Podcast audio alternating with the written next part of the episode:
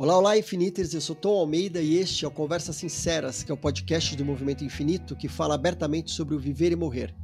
Toda semana eu vou ter uma convidada ou um convidado que vai nos ajudar a atravessar de uma maneira mais natural possível os processos de envelhecimento, adoecimento, terminalidade, morte e luto.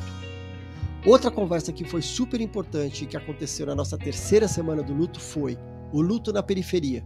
E para isso, eu trouxe duas mulheres incríveis e muito necessárias a gente trouxe a Jéssica Moreira, que já esteve aqui com a gente, que ela é jornalista, escritora e super articuladora. Ela acabou de lançar o livro Vão, e acho que vale muito a pena ler essa leitura, preciso comprar esse livro urgentemente. A gente trouxe também a Esther de Paula, que é especialista em neuropsicologia e integra o Conselho da Aliança Pró-Saúde da População Negra aqui no Brasil. A gente falou sobre as histórias pessoais de cada uma delas, vividas na periferia.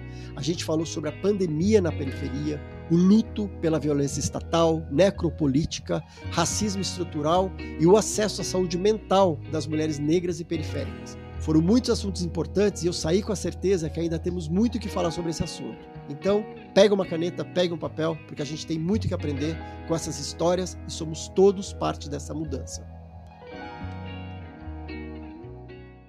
Oi, Infiniters, boa noite, boa noite, que alegria estar aqui na nossa terceira semana do luto. Então, eu estou muito feliz. Eu vou receber aqui primeiro a Esther. Esther, oh. seja super bem-vinda. Olá, boa noite a todos. Boa noite. Muito legal ter você aqui pela primeira vez infinita, espero que seja a primeira de muitas. Estou muito feliz com a aceite do convite e tudo mais. E deixa eu contar para as pessoas que ainda não te conhecem, falar um pouco da sua mini biografia aqui, e que as pessoas vão ter a oportunidade de conhecer melhor hoje, né? Então, a Esther Maria Horta de Paula, ela é psicóloga, mulher, cis, negra, tem 34 anos, é especialista em neuropsicologia pela divisão de psicologia do HC FM USP há 10 anos. Ela cursa atualização em neuro, neuropsicologia do desenvolvimento infantil no Centro Paulista de Psicologia da Unifesp e atualmente ela integra o Conselho da Associação Aliança para a Saúde da População Negra, membros do Núcleo de São Paulo, da Articulação Nacional de Psicólogas e Psicólogos Negras e Negros e pesquisadores enquanto paciente de epilepsia, epilepsia e esclerose múltipla. Tem também como ativismo e pesquisa em doenças crônicas pelo recorte de gênero, raça e classe, em especial na população negra periférica. Seja super bem-vinda e eu estou super curioso para saber mais sobre isso tudo. Acho que a gente vai aprender muito hoje com você.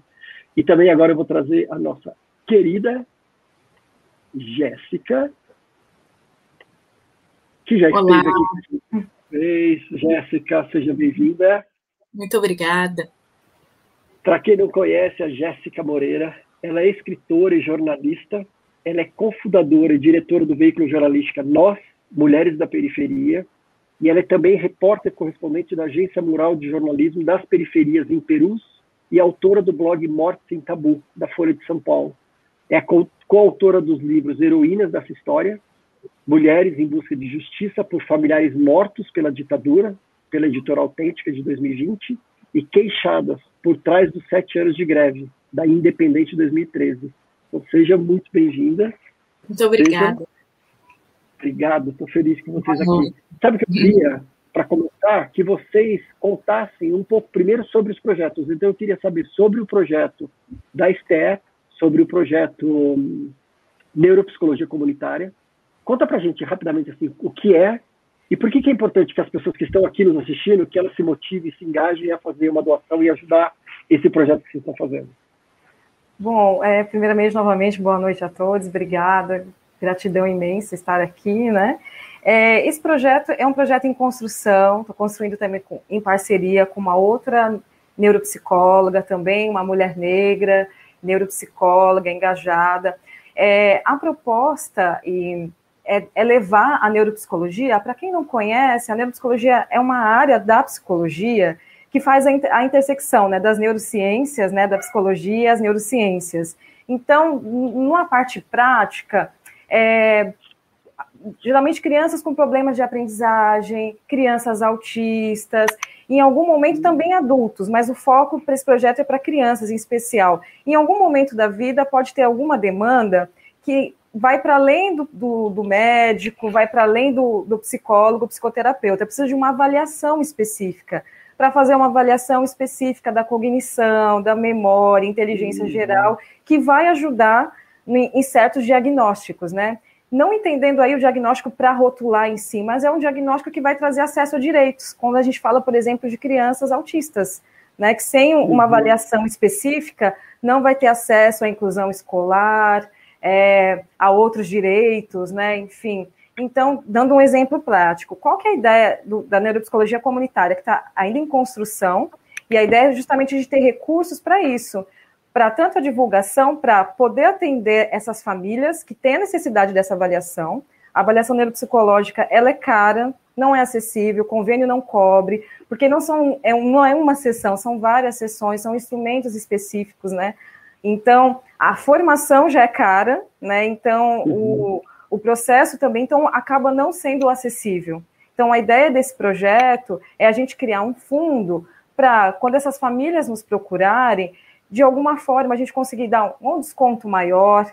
A ideia é a gente galgar, né, de um dia ter um financiamento também para ter é, para ser zero custo, mas com isso agora a gente ter recursos, né, para além da nossa atuação prática, clínica que a gente já faz no particular, mas ir estruturando esse projeto, divulgar, conseguir captação de recursos, mas até para isso a gente precisa ter uma estrutura para se mostrar, né? Então, seria quem doar vai, vai auxiliar nisso, né?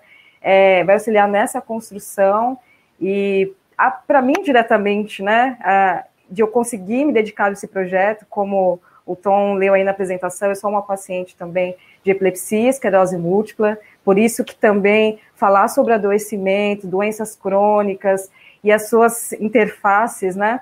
É, é, um, é uma luta para mim também, é um ativismo. Uhum. Então, para isso também é, é, quero estar tá bem para poder me dedicar a esse projeto, né? Então, é, quem apoiar vai ajudar nessa construção uhum. a curto, médio e longo prazo.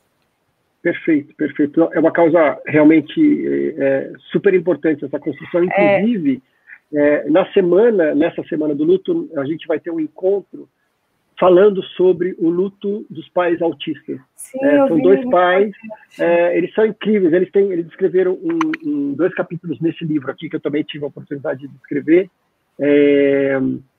É, e foi daqui que eu me inspirei e convidei eles para falarem sobre isso. Mas isso é outra coisa. Só me vi esse, essa, esse encontro aí com o seu tema também. Então, pessoal, espero que, que isso toque as pessoas que acham que é uma coisa muito importante.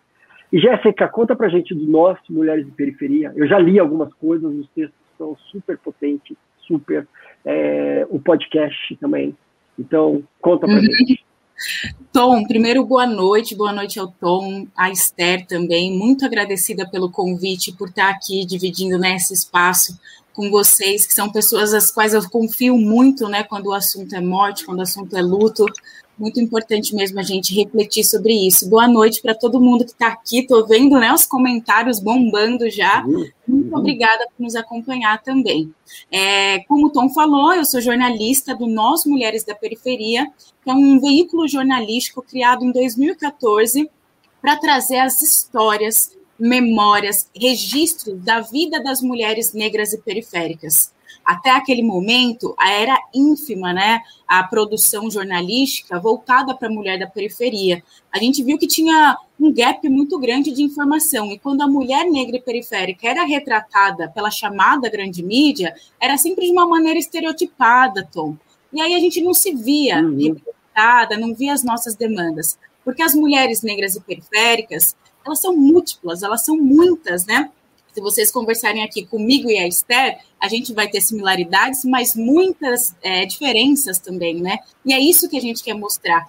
Que cada mulher da periferia é uma, por isso que a gente conta as histórias delas a partir do olhar delas. E também traz, né, a, o contexto de acontecimentos no Brasil, a notícias que são importantes para a gente, seja de cunho político, cultural, é, histórico para dizer que nós, mulheres periféricas, falamos sobre todos os assuntos, né? Então, vocês vão entrar lá no Nós Mulheres da Periferia e vão encontrar dicas culturais, horóscopo, colunas, política, educação, é, saúde, né? A gente fez um, um material tô, muito legal, que foi um especial contando a história do SUS. Se vocês não sabem, o SUS nasceu na Zona Leste de São Paulo. Então, a gente foi lá, nas senhorinhas que lutaram pelo SUS, para esse movimento que é tão importante nesse momento de pandemia e que às vezes elas são esquecidas. Então, nós mulheres da periferia existe para dar eco para essas histórias que sempre estiveram na, né, da ponte para cá. É, e o que a gente quer hoje, né, enquanto o nosso slogan hoje é nós, um jeito de ver o mundo, é falar da nossa periferia, né, as periferias aqui de São Paulo, mas outras periferias ao redor do Brasil e por que não periferias pelo mundo, né? América Latina, uhum. na África, na Ásia, tantos lugares, né, que a gente pode se conectar. Então a gente está fazendo esse movimento agora, né, depois de sete anos de existência, esse movimento de se conectar com outras periferias, potencializando, né? Acho que o, o infinito é esse movimento internacional. A gente está uhum. nesse momento aí de inter, internacionalização também, para mostrar, né, quão importante as mulheres negras e periféricas estarem no mundo e falando sobre vários assuntos. Então, vocês podem entrar lá em catarse.me é, barra nós, mulheres da periferia. Também podem escutar o podcast que o Tom falou, que é o Conversa Incrível. de no Spotify. A gente fala sobre diversos assuntos, tem uma parceria com o UOL, né, plural, que é, é distribuído no YouTube do UOL também. E a última série que a gente lançou foi uma série sobre o que as mulheres negras estão imaginando para o futuro. É claro que a gente é sempre trata de uma maneira muito crítica os desafios que a gente ainda encontra nas periferias, mas a gente também trata das potências. E o que é mais potência? Pensar essas memórias, esse passado dessas mulheres, para a gente se entender nesse presente, também muito desafiante, para talvez tentar desenhar esses futuros possíveis, né?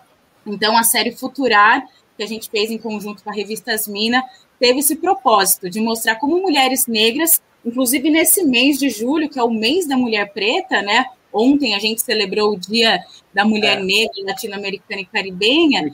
Então, assim, a gente é, falar sobre isso nesse mês, né? Não só nesse mês, né, Esther? A gente fala Sim. sobre as mulheres negras todos os meses, todos os dias.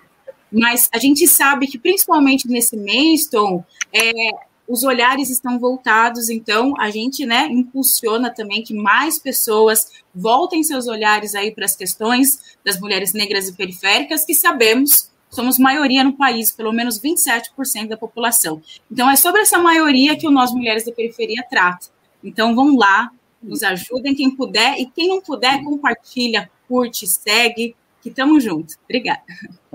É, que é lindo, e eu acho o nome do, do, desse podcast perfeito, Conversa de Portão. É muito convidativo, né? Eu quero chegar no portão para ouvir essa conversa e participar dessa conversa. É muito bom. É, é muito bom. A Esther foi nossa é. convidada em um dos episódios falando sobre luto, inclusive. Sim, me senti mesmo numa conversa assim, de portão, de amigas, de vizinhos, foi muito bom. É, é muito bom. E agora, para a gente entrar mesmo né, no nosso tema e tudo mais, então, e também eu gostaria de não deixar passar, que acho que hoje a gente está aqui já com quase 180 pessoas conversando com a gente hoje, que muitas das pessoas devem estar vivendo os seus lutos, né? Hum. Os lutos por terem perdido alguém por Covid, ou perdido alguém recentemente, ou ter perdido alguma coisa, é, um trabalho, perdido um projeto, um sonho. Então, eu gostaria de honrar tudo isso e, e dizer que eu sinto muito por vocês estarem passando isso, por isso, e que essa conversa, de alguma forma, possa ajudar vocês nessa travessia. Essa é a proposta. A nossa proposta é trazer luz, colocar luz em todo esse processo que é tão complexo do luto, para que a gente entenda, para que a gente entenda mais como é o luto na periferia e quanto que isso está relacionado ao meu luto, ou não está, para a gente entender toda essa complexidade. E para a gente entrar nisso, eu queria conversar com vocês um pouco, ouvir um pouquinho de vocês sobre os lutos de vocês né? Porque é isso, assim, o que nos traz, o que me traz aqui foram os meus lutos que me trouxeram aqui. O infinito surgiu por causa disso. E eu queria saber de vocês é, um pouco que vocês contassem a relação de vocês, né, com as perdas, com as mortes recentes ou a história de vocês constituídas nas perdas. Você quer falar, Esther? Ah, é. Olha, eu acho bem interessante essa pergunta, que estava conversando isso hoje com a Jéssica, apesar de a gente já ter conversado no, no podcast sobre, e também tratei um pouco disso, Mas eu lembro que eu estava me atendo a questões recentes, né? E tive que voltar um pouco, né? E vou trazer fresquinho que eu estava refletindo hoje, né? É, trazendo um pouco mais recente, né? O que me trouxe para o tema é, foi um convite da, da Periferia em Movimento, que eu fiz um vídeo sobre luto, luto no, nesse período do, do, da, da Covid, né? Da pandemia. É, mas, para além disso, eu acho que o primeiro luto bem marcante, né, de perda, foi de uma tia, né, uma irmã da minha mãe, que era uma madrinha, a gente nem chamava ela de tia, chamava de madrinha, né? Ela foi a primeira perda que e foi perto do próximo do meu aniversário. Isso foi a, foi 2010. Foi muito marcante, tanto que os aniversários até hoje, assim, não é a mesma coisa mais a comemorar meu aniversário, mas foi um ressignificado, né? Por muito tempo não, achava que não dava para comemorar o aniversário, que foi uma perda muito repentina, né? Então ela estava bem num uhum. dia, quando vimos ela já foi encontrada falecida na casa dela. E mas foi todo um processo, é como se ela tivesse muito presente, foi um processo mais doloroso ainda para minha mãe, que precisou ir na casa, ela morava sozinha, se desfazer das coisas. E até do que a gente vai falar muito aqui também desses processos, períodos do luto, né? Então, mas é, acho que foi um bem marcante, né, ela. E eu tava, quando eu estava pensando nessa resposta, pensei nela, mas aí eu olhei para esse quadro aqui do fundo, não sei se vocês estão vendo. Esse é um quadro uhum. que foi, foi um aluno do meu avô paterno, ele dava aula de violão, é, ele era chefe da, da estação de antiga estação de trem de, trem de Ferraz de Vasconcelos, né? Na década daí de Ai, gente, 40, muito tempo, 50. Enfim, eu não o conheci. Mas eu nunca tinha parado para pensar também o quanto isso também foi um luto. É, e eu sempre senti muito de não ter conhecido meus avós. Né? Hoje, inclusive, é dia dos avós. Eu não conheci nem, nem meus avós paternos, nem maternos. Os paternos, é, quando meu pai veio de Minas para São Paulo, quando ele conheceu minha mãe, já tinha os pais dele já tinham falecido. E jovens, né? Que é, é uma outra questão quando a gente vai chegar para falar também do luto na periferia, também é isso, que é uma uhum. realidade. O quanto a população preta, a população periférica, morre mais cedo por uhum. causas evitáveis, né? Então, eu não tive a oportunidade de conhecê-lo, né? Mas o, o meu avô é, materno, não conheci, nem minha avó, mas minha mãe sempre contou muitas histórias que é como se eu tivesse conhecido. Mas olhando para esse quadro hoje, eu lembrei, foi um aluno dele, né? Ele também dava aula de violão e pintou esse quadro para ele. É, nesse processo todo, me peguei também, pensando nos meus avós, né? Mais uma perda marcante foi dessa minha tia. E recentemente, na questão do Covid, muitos amigos, muitos amigos perdidos. É, e um, um, amigo me marcou muito recentemente, era um, um, companheiro de luta na epilepsia, ele era um ativista, o Eduardo Caminada. Não sei, talvez algumas pessoas aqui acompanhando devem conhecê-lo. E e, e o luto, e quando também se, se vivencia uma, um adoecimento crônico, você já tem um luto antecipatório, né? E quando você vai perdendo também os amigos, os conhecidos, né? E, e falando especialmente, né, que partilham do mesmo adoecimento, né? É, da mesma doença crônica, enfim, é isso. Você vai perdendo. É, então acho que foi né, teve essas perdas pessoais e do, do meu luto, como eu estava começando agora, né? O luto antecipatório. Então, quando você tem um diagnóstico de, de algo que é novo, é, ainda mais quando se fala de adoecimento crônico e também de uma doença autoimune, que é uma sensação de perda total. Você não tem mais controle. A gente nunca tem controle de nada, mas determinados eventos da nossa vida nos demonstram isso. Né? Quando a gente perde alguém, quando a gente tem um diagnóstico, ou até um diagnóstico de alguém próximo porque você já tem um luto antecipatório, você já vai antecipando que um dia você vai perder aquela pessoa ou que você não vai estar mais ali presente, né? Então você já fica uhum. se preparando, né? Vive as coisas pensando que, que passa a olhar de uma outra perspectiva. Então, esse é um pouco, né, das, das minhas experiências, é, mas que com a pandemia que intensificou tudo isso, eu tive que parar para olhar, né? Por mais que falasse de luto de formas transversais, né? Na psicologia, na parte clínica, mesmo no trabalho de base, na militância, a gente acolher, como a gente vai falar mais à frente, né? Os movimentos de mães de, de, mães que perderam seus filhos pela violência do Estado, e a gente, como a, a Jéssica também acompanha, está sempre de alguma forma perto do luto, mas a pandemia fez a gente ter um outro olhar para isso e uma urgência, né? Uhum, uhum. Acho que é trazer um pouco disso, né? Do que eu vivi, uhum. essas perdas uhum. próximas e, e, ressignificar, né? Uhum. Obrigado, Esther. Sinto muito, viu, por essa perda, sinto por você estar vivendo isso, acho que você colocou muito bem, né, de estar vivendo esse diagnóstico e, e de olhar né, para o luto antecipatório e nomear isso, que isso está presente para você, para sua família, para seus amigos. É, o luto também, aquilo, né, é daquilo que eu não vou viver e aquilo que talvez eu não esteja mais vivendo. Então, a gente tem muitas pacientes e pacientes aqui, então é muito importante, assim, de diversos cuidados. Então, é, acho que é um olhar que é importante a gente dedicar também para isso. Jéssica, e a sua relação com os lutos, as suas perdas? Eu sei um pouquinho, já li um pouco uhum, sobre isso. Foram várias perdas próximas e, e, e, bem perto de casa, né? Dentro de casa e, e seguidas, isso. né? Pois é, Tom, eu acho que a primeira vez que eu estive aqui, eu tinha acabado de chegar no Morte Sem Tabu, né, que ah, eu divido com a maravilhosa da Camila Apple também, Camila Apple. E que vem fazendo um trabalho aí maravilhoso também para falar sobre isso, né, desvendando é, o tema da morte. Então, é, eu, eu acho que nesse um ano que eu estou dentro do Morte Sem Tabu, que eu ouvi tantas pessoas, eu também fui ressignificando os meus lutos.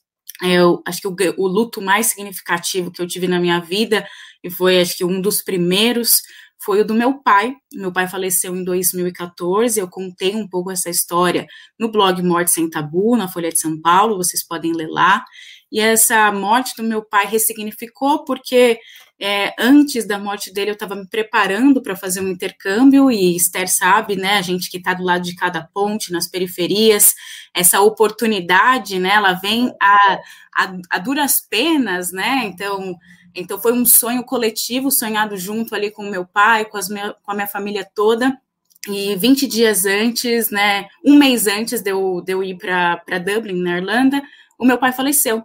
E foi do nada, né? Ele não ele não estava apresentando uma doença especificamente, mas quando a gente ele começou a sentir dores, foi uma diabetes é, muito alta que ele teve. Meu pai também, ele agora eu consigo entender que ele teve um quadro de depressão, um, um quadro de alcoolismo. Uhum. Mas o alcoolismo, muitas vezes, ele não é tido como alcoolismo se a pessoa continua trabalhando, não briga com ninguém. Meu pai sempre foi um cara muito tranquilo, uma relação uhum. ótima com ele, só que ele sempre bebeu todos os dias, né? E a gente não entendia isso, né? Então, eu acho que é até importante falar para a gente ir observando esses sinais. Enfim, é, esse luto, então, eu vivi parte né, dos primeiros meses desse luto na, né, no meu intercâmbio, onde né, eu trabalhei como au pair e tal, e eu também aprendi inglês lá, e foi a primeira vez que eu me coloquei perto dessa língua, e era como se eu estivesse vivendo, é, renascendo, Tom. Então, eu estava renascendo num país, sem pai, sem mãe ali por perto e vivendo um luto ao mesmo tempo. E isso foi muito difícil, mas importante para o meu crescimento enquanto pessoa e até para olhar para essa questão do luto, né? Então, é, durante esse tempo foi bastante né, complexo, mas eu também me permiti olhar para isso. Eu sei que cada pessoa, né, vai ter um tempo para poder olhar. Eu tive esse é, essa possibilidade de olhar para essas dores, e é como que eu fiz isso? Foi escrevendo. Então, todos os meses eu escrevi um texto para o meu pai. Então, memória é uma coisa que é atravessada muito, né? Eu sou escritora, sou jornalista, então me apego muito à memória para contar as histórias de pessoas que morreram, né? Então, é para mim é muito importante a escrita, ela, ela apareceu assim como um processo terapêutico mesmo. Então, contar a história do meu pai, conversar depois com os meus tios que sabiam de, uma, de histórias que eu ainda não conhecia, é, dividir até com outras pessoas, mesmo nas redes sociais, no Instagram, no Facebook, fez com que eu me sentisse mais abraçada. Então, foi muito importante para mim escrever. E eu escrevo até hoje sobre o meu pai. Eu sempre, vocês podem entrar uhum. lá vocês vão ver que eu vou escrever sempre sobre o meu pai. É, e aí, depois da morte do meu pai, acho que até pelo fato de não saber lidar muito com esse luto, o meu tio faleceu um, um, um ano e três meses depois. E essa morte do meu tio também foi seguida de depressão, alcoolismo. Um ano e meio depois, a minha tia, companheira dele, morreu de pneumonia, e que a gente sabe que é uma doença, as doenças que afetam, né, os pulmões, estão ligadas também, né, de alguma maneira à tristeza, né, e se tiver uhum. alguém que entende sobre isso, pode falar. É. É, mas elas estão ligadas, e, bom, depois de dois anos, a minha avó, e agora, mais recentemente, meu primo também de câncer. Então, assim, foram basicamente cinco lutos nos últimos anos, antes um pouquinho da pandemia, né, o meu primo ele faleceu foi no começo de 2020.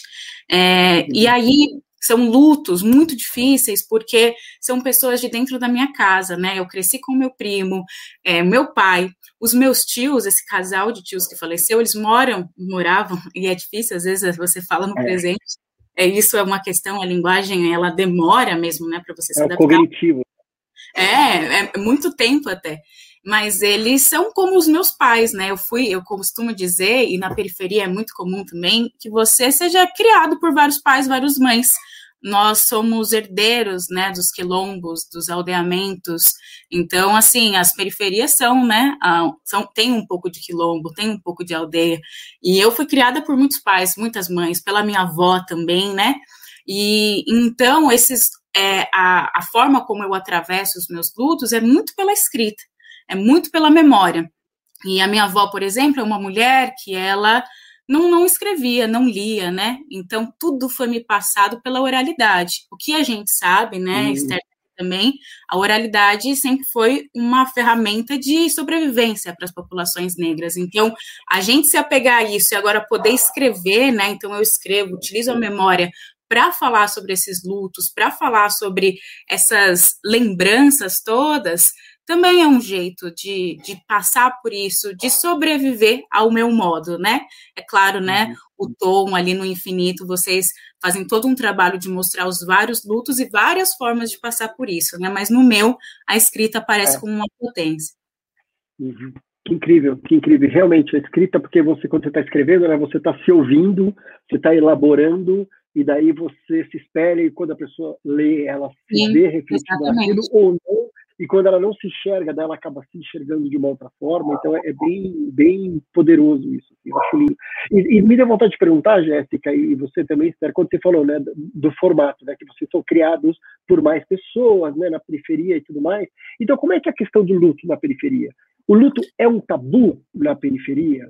O luto, assim, as pessoas falam sobre luto abertamente ou é uma coisa que, tipo, daí guarda? Como é no geral. Uhum. No Brasil é um grande tabu falar sobre luto. E na periferia é mais aberto? As pessoas se apoiam, elas vão ali, choram, elas falam sobre isso ou tenta se minimizar? Esther, quer começar? Olha, a gente vai se complementando, né? Acho que a é. questão não é não é nem não falar sobre, é que não há muitas vezes tempo para o luto. Não porque as pessoas não querem vivenciar mas porque não há tempo, né? É, vou pegar um exemplo, né? Por exemplo, das é, mulheres empregadas domésticas, até pegando o é, como na Covid, né? A primeira vítima é, fatal da, da Covid foi uma empregada doméstica, uma mulher negra. É, e muitas, assim, não, não tiveram nem tempo para se preservar na pandemia, então a gente tem uma questão estrutural também, né? É, de, de, auxílio emergencial que não teve, de todo, né, uma questão estrutural que não tem direitos assegurados para domésticas, pegando um exemplo. E quando a gente uhum. pensa no luto, né, e até mesmo fora da pandemia, né, tem que trabalhar, né? Então a gente é. tem uma estrutura capitalista, cruel, você tem que trabalhar. E então muitas vezes para que outras famílias possam ter seus lutos, né, são outras mulheres que estão encarregadas ali, que vão cuidar da casa, que vão cuidar dos filhos dessas pessoas que estão no processo de luto, mas ela não, não pode, não, ela não tem esse direito. Então, é, e o que acontece é que isso vai se naturalizando. Então, por várias situações, da questão do trabalho, pensando na mulher, da mulher negra, que a maioria da, da, das casas são chefiadas por mulheres, né? E mulheres negras. Então, também ela está ali tomando conta de tudo. Então, não dá tempo. né? Sim. Ela não pode olhar para ela. Então você tem vários fatores. Agora, eu acho que a questão não é e aí vai se naturalizando. Eu acho que esse é um ponto, né, de não dar para vivenciar o luto. Você é forçado a literalmente engolir esse luto, mas é, no sentido de, de falar sobre e do, do apoio, é, basicamente o apoio comunitário que vai se ter mesmo, né? O apoio ali da, uhum. da é, dos iguais, dos vizinhos, da comunidade, até quando a gente pensa na parte material mesmo, né? Então, o sepultamento, organizar e fazer uma vaquinha, as pessoas se mobilizarem. Eu acho que essa mobilização, inclusive, que a gente tem visto com uma lente de aumento agora na pandemia, né? Uhum, é, uhum. O quanto é a mobilização mesmo das comunidades, da, da comunidade em si. É, então, acho que essa mobilização tem o cuidado, é, e justamente se chega num ponto, pegando o exemplo da, da mulher é, periférica, preta, empregada doméstica, que abateu, por exemplo, uma depressão, vai ter que outras pessoas ajudar, né? Então acho que acontece muito, né? Olha, então eu arrumo um trabalho para você, eu vou trabalhar no seu lugar nesse dia e divido o dinheiro com você. Eu olho as crianças, eu dou um jeito. Então é muito nisso, mas também sempre com aquela demanda que você precisa voltar logo, né? para o trabalho, enfim. Mas no, no, sentido de acolhimento é eu, acho que é um acolhimento muito direto, material e afetivo também. É, eu acho que a questão é, existe o sentimento, mas da perda, mas que foi um processo, né? Acho que a Jéssica pode complementar também é, da, da, discussão agora nesse período de pandemia de nomear. Então, assim, hum. como por muito tempo se sabia que era um luto, mas não nomear. Você sabe que é uma perda, mas não nomear e entender os processos. Porque eu acho que, como acontece em geral, a gente sabe que quando se perde alguém, aquela pessoa está enlutada, está triste, mas a tendência também é a gente esperar que aquela pessoa, quando a gente não tem conhecimento das fases, enfim, que ela melhore logo, a gente quer animar a pessoa, e nem sempre esse é o caminho. E acredito que com esse período isso já era discutido, mas foi discutido com mais intensidade agora de se entender. Então, entender que, nossa, uhum. e até com isso você consegue nomear os processos de luto que passou anteriormente. Então, uhum. eu acho que o que tem acontecido agora na, nas discussões periféricas e que de diversas formas isso tem sido feito, tanto online quanto offline, é, é, acho que os movimentos de mães, né, que perderam seus filhos pela violência do Estado, como Mães de Maio, por exemplo, já faz isso há muito tempo né? Mas também muito atrelado a decisões materiais, no sentido de fazer justiça pela morte do filho. Então, sabe, o luto se mistura com a prática, se mistura com a justiça. Então, não dá nem tempo de nomear, mas é um processo de luto também, porque parte do processo de luto é você re ressignificar. Né? Inclusive, uhum. dependendo de como foi essa perda, de partir para a justiça, de procurar entender. Então, eu acho que o que tem acontecido agora é conseguir nomear os lutos passados, refletir sobre isso e também de se reconhecer quem muito tempo já vinha fazendo isso na periferia, né? Não, não, não com esse nome, muitas vezes especificamente, mas já, essa acolhida já existia, a acolhida de é, o que aquela família precisa, o que, que precisa ser feito, já é um acolhimento do luto sem dizer o nome, mas acho que agora é. a gente tem um olhar de nomear. É.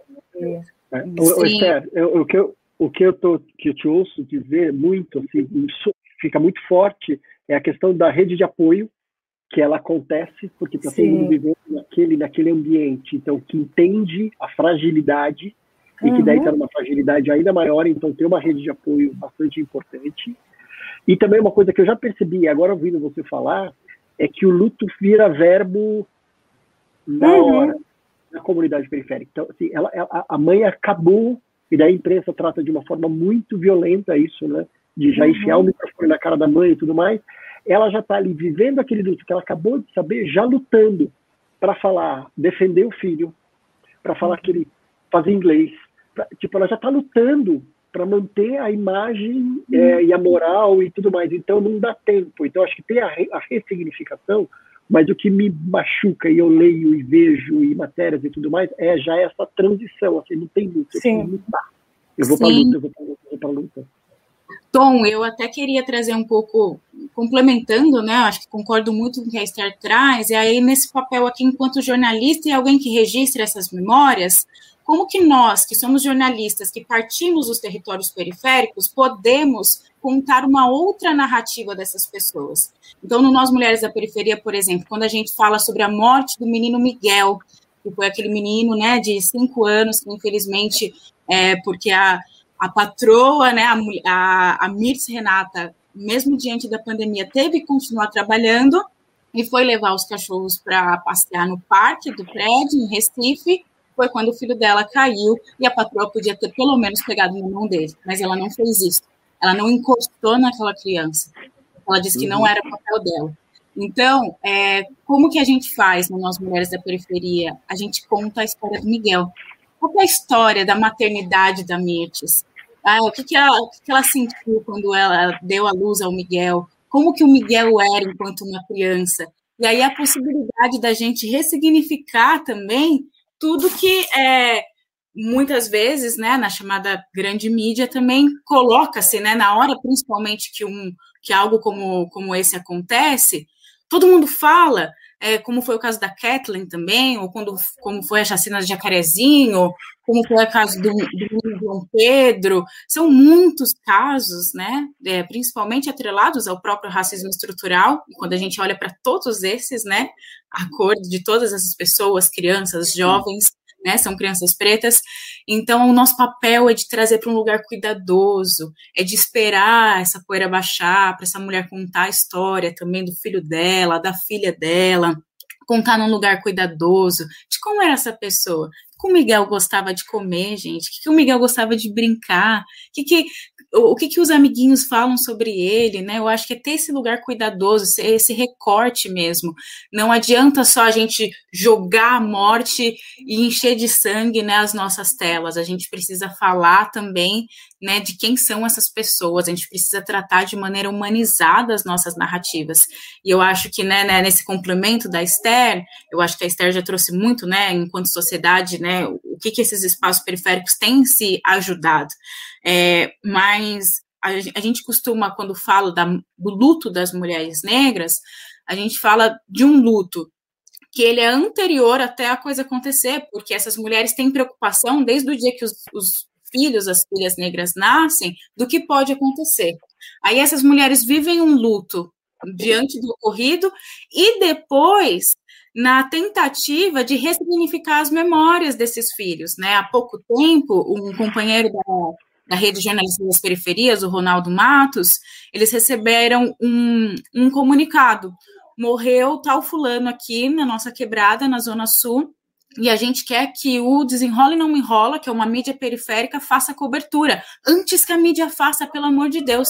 Aí o Ronaldo me ligou, porque sabe que eu falo sobre luto. Jéssica, como que a gente fala sobre isso?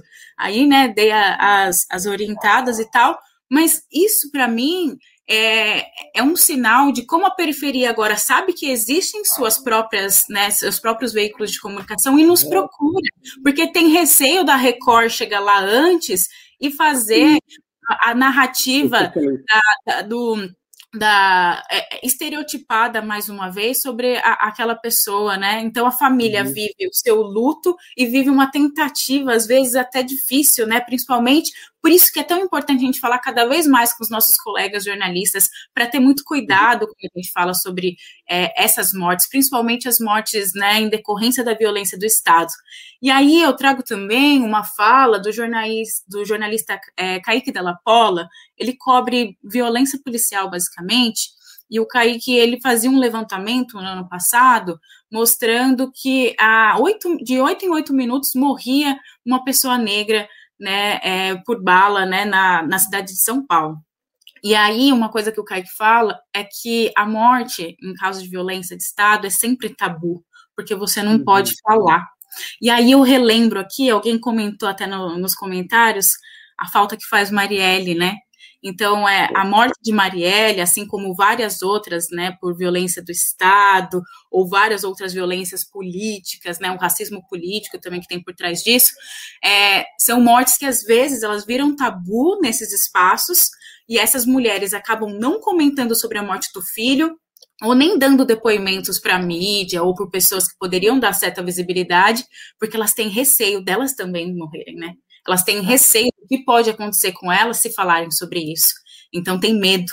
Então o luto, é, infelizmente, nesses casos, pode também estar tá ligado, né, ao receio, ao medo, né, dessas famílias. É claro que existem outras famílias, outras mulheres também que estão é, reunidas em movimentos, como as mães de Osasco, as mães de Maio, as mães de Manguinhos, várias mulheres no Rio de Janeiro né, e no, no, Morte Sem Tabu e no Nós Mulheres da Periferia a gente já falou sobre essas mulheres também, mas é muito cuidado na hora de fazer essa cobertura, uhum. porque algumas dessas mulheres vão querer estar reunidas nesse movimento e outras não, não acham que é esse momento. Cada, uhum. cada morte ou cada família é uma realidade. Por mais que elas estejam ou na favela ou na periferia, são realidades distintas. Então, cabe a nós que estamos registrando isso. É, e às vezes, Tom, é, a gente, enquanto jornalista, acha que a gente vai ajudar muito contando uma história, mas às vezes aquele não é momento. Então a gente tem que ter essa percepção. A história do Miguel, eu entrevistei a Mirtz um ano depois apenas. Então, assim, a gente tem que ter essas, essa percepção e cuidado também, seja a gente, né, enquanto jornalista, escritor, ou a gente que está falando sobre isso, para nossa empatia não virar algo exacerbado, que inclusive pode até atropelar a pessoa que está enlutada. Total, total, total. Eu acho, Jéssica, super importante esses pontos que você trouxe. É, o, o, primeiro, uma coisa que eu queria me dar vontade de, de fazer um convite para você, é, a gente está trabalhando numa cartilha para a imprensa. Eu, Juliana Dantas, do Finitude, que é jornalista, Ana Michele, da Casa Paliativa, que é uma cartilha para a imprensa de como falar, como a imprensa deve falar sobre adoecimento, sobre morte, por exemplo, sobre morte por câncer. Daí sempre vem aquele clichê, né? Ah, perdeu para o câncer. Então, toda a memória vem por isso aí. É, então, por várias coisas, a gente está organizando e, e, e, eu acho importante incluir isso nessa cartilha. Depois a gente vai falar sobre isso, que eu acho que também essa cobertura de morte Nossa, por violência, assim. morte e tudo mais, tem que estar, tá, porque a gente daí vai distribuir para toda a imprensa essa cartilha com todas as informações para falar de morte, para falar sobre adoecimento e para falar sobre luto. Sim, então, total. eu acho que é, que é bem importante. Muito bom. Bom, eu só queria complementar uma coisa da minha fala, eu moro no bairro de Perus, que é a região noroeste da cidade de São Paulo, é o extremo norte da cidade de São Paulo. E aqui em Perus existe até hoje um cemitério Dom Bosco, que foi um cemitério muito importante, né, diante da ditadura militar, porque foram onde foram descobertos algum, algumas das ossadas de presos políticos também vítimas de meningite, vítimas do Esquadrão da Morte, que poucas pessoas falam, inclusive, né? E todas são é, vítimas né, da, da ditadura militar. Então, assim, é, a, aqui em Perus, a gente fala muito sobre morte, porque a, o, o nosso feriado do dia 2 né, que é o, o feriado de finados, era um dia no Perus, que é um bairro periférico, virava um bairro central, porque era o único dia em que tinha muita gente, que as pessoas do centro atravessavam a ponte e vinham para esse bairro, né? O meu tio morava em frente ao cemitério, a gente fazia um estacionamento em frente ao cemitério, então as minhas lembranças foram indo muito ao cemitério de Perus, inclusive junto ao meu pai, junto ao meu tio, que foi sepultador no período da ditadura militar. Então, assim, embora cada casa, cada família fale de um jeito sobre morte ou não nomeie e tal, na minha especificamente, morte sempre foi um assunto muito falado, seja porque os meus tios eram sepultadores e traziam talvez até uma frieza, né, nesse trato, né, não estou dizendo que todos os sepultadores são frios, mas os meus tios eram, e e também porque todo dia dois finados a gente ia lá e tem a placa que relembra né, a, a morte né, de, na ditadura militar. E na, nas escolas as professoras tentam trazer isso. E hoje também, nesse trabalho de memória que eu faço, eu tento relembrar essas mortes, né? É, e, e lembrar que enquanto esses crimes não forem descobertos, essas mortes estão acontecendo. Assim uhum. como a morte de Marielle, né? A Marielle não foi assassinada, ela continua sendo assassinada. E todas as pessoas que não têm justiça ainda, né? Essas crianças, jovens negros, né? No Rio de Janeiro, em vários estados, continuam sendo assassinadas. Assim como nós, enquanto população preta, é, porque não houve assim reparações realmente do crime da escravidão, continuamos sendo assassinados. É muito difícil ouvir isso, né? Porque a gente esbarra nesse racismo estrutural, que até eu e Esther queremos trazer aqui mais, mas assim, morte e luto vai estar associado também com esse racismo estrutural. E essas mortes sem justiça são crimes em aberto, né? Então, é, uhum. eu queria trazer isso também, porque eu parto de uma periferia onde a morte, né, diante da ditadura, um cemitério criado exatamente para a ditadura militar, foi construído. Então, o tema me atravessa muito aqui, Tom.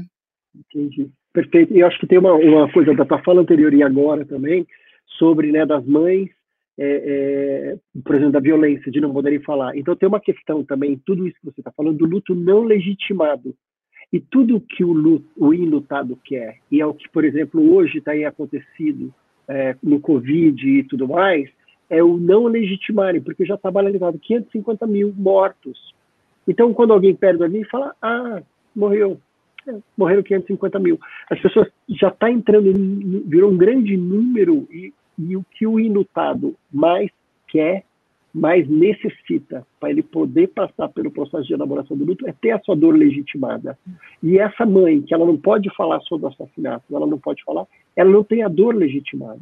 Então, a história honrada. Então, é muito importante honrar a história para que as pessoas possam processar os seus lutos. Então, elas estão vivendo enlutadas e um luto que faz muito mal, né? Porque o luto, é importante dizer, é, que o luto é um processo importante, ele é um processo natural, que cada um vive à sua maneira, e ele é uma travessia.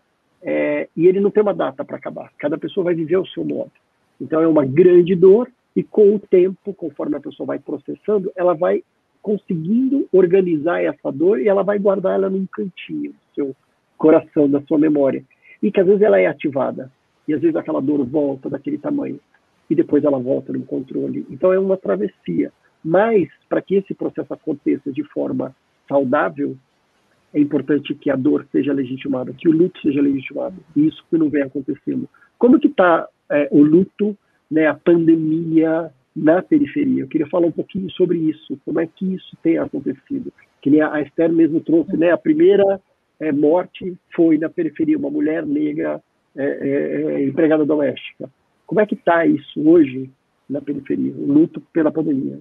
Sim, é, tem dois pontos que eu gostaria de falar, né? É, antes de, de, entrar sobre luto na pandemia, mas também vai juntar com isso, é, ainda nessa questão do, do, do, luto não legitimado, né?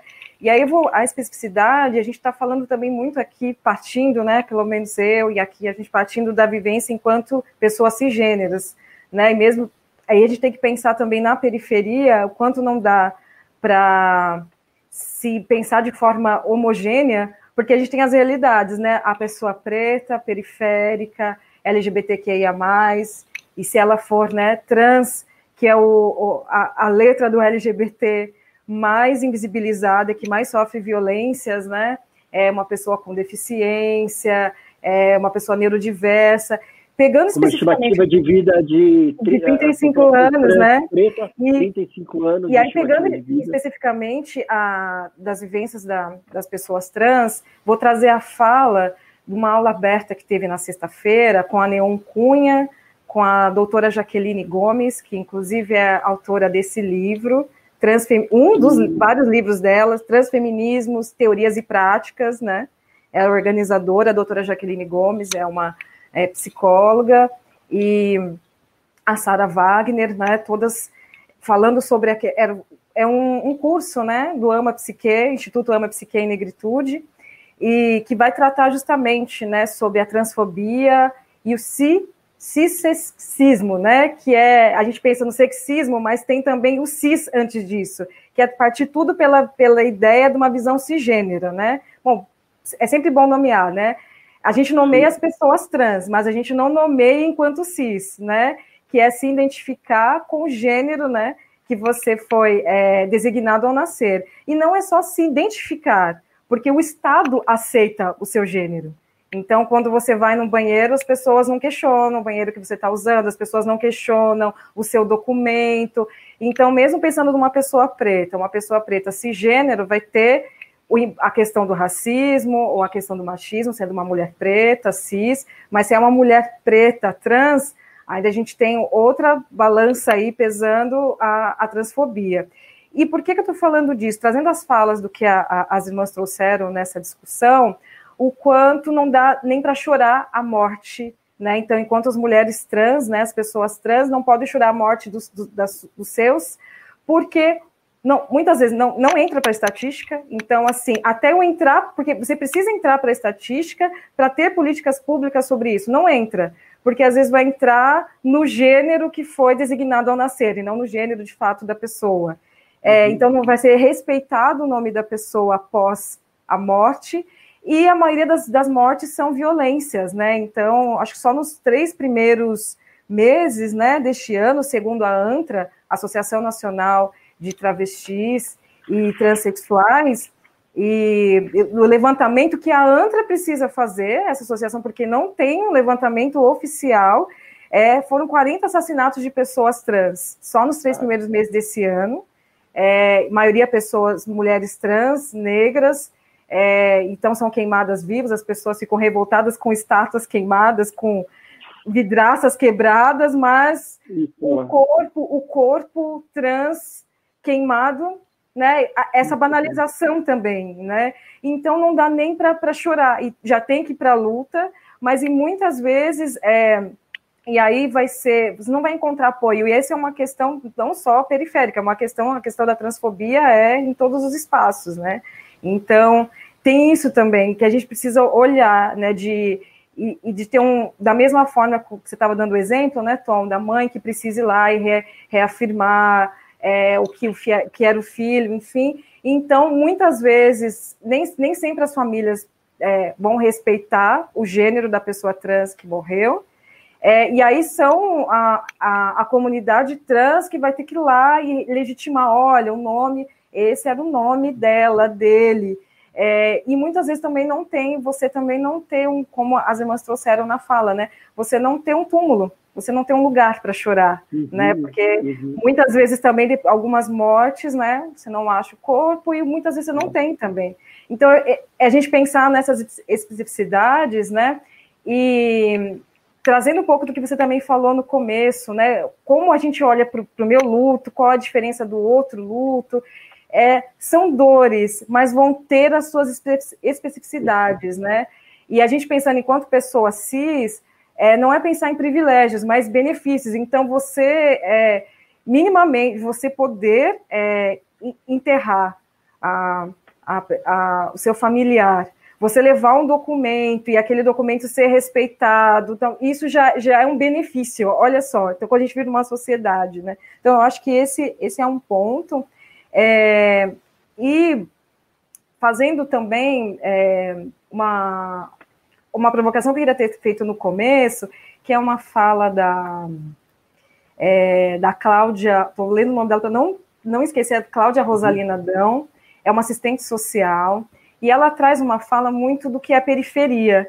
Quando a gente pensa periferia, a gente sempre pensa partindo do centro, né? Uhum. É, uhum. E quem definiu o que é o centro?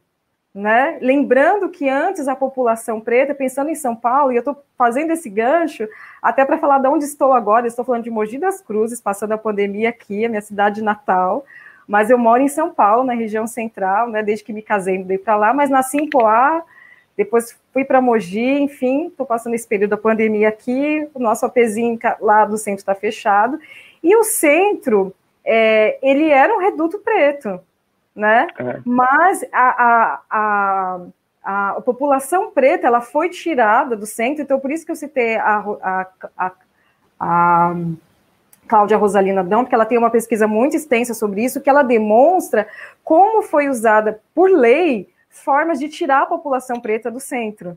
Né? Então, assim, é, a, a população que a gente chama de periférica hoje, que é a população preta, antes ela estava no centro, mas ela foi tirada do centro. Então, como é usado o Estado, a força policial, toda a estrutura para tirar, para sempre afastar. Então, quando a gente fala de periferia, é sempre pensando distante, ah, mas é longe, sempre partindo do centro, né? E ela traz essa provocação, né? E se o centro fosse a periferia, né?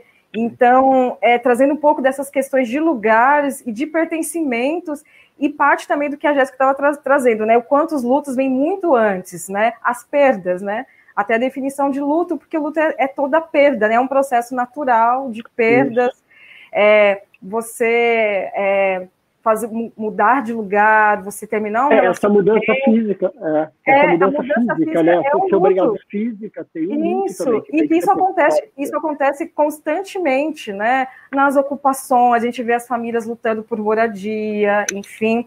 Então, caminhando para isso, só definindo algumas coisas e caminhando para dizer, né? Se você, só não me, espero não ter perdido o que você tinha perguntado, que é como que está esse cuidado agora, né? É, o luto da, por, por, conta da pandemia, né? O pandemia. luto da periferia por conta da pandemia, né? Então, que isso, como que tem sido isso? E trazendo todas essas é, especificidades que eu falei um pouco antes, como que tem sido esse cuidado, né? Eu acho que trouxe uma, na verdade, uma, é, acho que nomear o que já tinha, né? De cuidados que já tinha, mas agora com outro olhar, nomeando de fato. É, eu acho que teve muita mobilização, né, Jéssica? Então, como eu até disse, é, que o primeiro momento que eu tive que falar e organizar e falar sobre luto foi um convite da Periferia em Movimento. É, fiz um vídeo sobre, é, porque foi uma demanda da periferia, uma demanda periférica. Então, nós, mulheres da periferia, periferia em movimento e vários jornalismos periféricos, essa é a diferença. Você parte de produzir um conteúdo a partir da comunidade e não um, algo como a grande mídia, né, que impõe um pensamento, né? Então, essa foi a demanda. Peraí, a gente precisa cuidar disso, porque o luto sempre existiu, mas de repente eram várias pessoas, e um luto nacional, e muitas pessoas, você perdendo muitas pessoas, enfim, o luto também de perder o emprego, o luto né, de, é, de perder pessoas, perder emprego, ter que se readequar. Então, eu acho que se organizaram de diversas frentes. Uma das frentes, partindo da psicologia, muitos psicólogos, né, é, tanto pretos, psicólogos periféricos, psicólogos não pretos, aliados, né, não periféricos e aliados, se organizaram, né? Então teve muitas uhum. frentes no sentido de escuta, né, de escuta para as uhum. pessoas e pensar num outro formato. Então nisso uhum. A psicologia também precisou é, é, se reorganizar a, a, a, atuação do psicólogo e a própria psicologia também na verdade, psicólogos periféricos, psicólogos pretos sempre estiveram debatendo o quanto pensar em psicoterapia sempre foi posto como algo elitizado, não era acessível. E essa discussão já havia vindo de muito tempo. Mas é, com a pandemia se uniu mais forças, né? Então, de ter é, escutas online, especialmente, então, é, plantão né, de acolhimento, é, e a divulgação. Então, é, tinha um grupo de, de, profissionais, de psicólogos oferecendo esse serviço, e isso sendo divulgado, e pensar em diversos acessos. Então, quem não tivesse WhatsApp, ter um número para ligar, enfim. Acho que a Jéssica também, estando em loco, também pode dizer outras coisas. Eu, eu falo muito também do que vendo das iniciativas online, porque enquanto uma paciente também de risco, e é também uma dor também não estar lá, como sempre estive na rua, no trabalho de base, abrindo um parênteses também dessa dor, que é um processo que, enquanto psicólogo, também a gente precisa. Foi um processo também do psicólogo ter que se cuidar. Então, pensando no Isso. psicólogo, que, é um, que também é periférico, de ele também ter que se cuidar para cuidar do outro. Então, acho uhum. que responde também a sua pergunta, porque chegou um momento que a demanda foi vindo muito, e uma angústia muito grande de não poder dar conta. Né? Então, a gente precisar perceber a importância do aquilombamento, né? de se aquilombar com mais coletivos, entender que, bom, eu paro e respiro enquanto tem outras pessoas à frente. Então, teve esse cuidado da escuta. É, eu acho que o cuidado também muito material, no sentido né, da, da comida, porque o básico é isso também, é ter comida, é ter teto. Então, uma mobilização muito grande, mas ao mesmo tempo, a gente sabe que isso não supre o que o Estado deveria estar fazendo. É, é um cuidado que a gente precisa ter. Eu acho que é uma força de esperança, eu acho que mostra que a força está no poder popular, a força está no povo, mas também a gente não pode romantizar isso, porque isso não vai ser o suficiente, né? mas mostra a força, mostra que o povo preto, o povo periférico, não está à espera de um salvador. A, a, a, peri, as periferias se organizam, já se auto-organizam uhum. há muito tempo. Mas uhum. só que agora foi tudo de uma vez. Então, por mais organização que tenha, é, é, foi um processo também de quem está ali na frente, organizando cesta básica, cuidados. Eu acho que muitas frentes também de pensar em outras fontes de renda para essas mulheres e famílias que ficaram né, desempregadas e tudo mais, mas também esses líderes, de, esses líderes comunitários, enfim, para além só de psicólogos, líderes comunitários, também chega um momento de culpa, de cansaço. E aí um outro cuidado que se teve, até foi um vídeo também que eu fiz pela Periferia em Movimento, foi falar sobre né, é, cuidar de quem cuida, né, do, da militan do militante, de parar, de pensar, entender que tem um limite para tudo isso, né, que a gente não vai conseguir dar conta mesmo de tudo. É, então, eu acho que muito dessa palavra, de, acho que a palavra-chave também é os limites. A gente reconhecer né, é, até onde a gente pode ir, e o cuidado uhum. continua.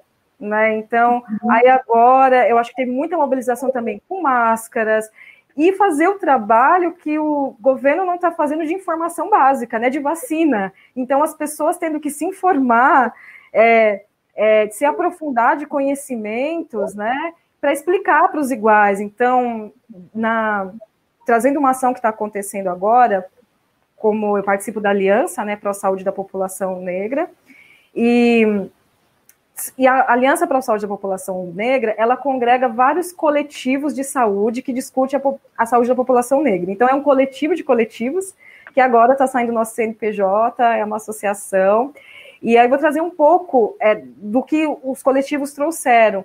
Em especial a Ogban, né, que é chefiada pela Dona Arlete, que é uma referência, então ela é uma mulher negra, idosa, que esteve junto para que tivesse políticas públicas hoje, por exemplo, para é, no SUS ter a, é, a definição, né, que você está atendendo uma pessoa negra, então antes isso não tinha.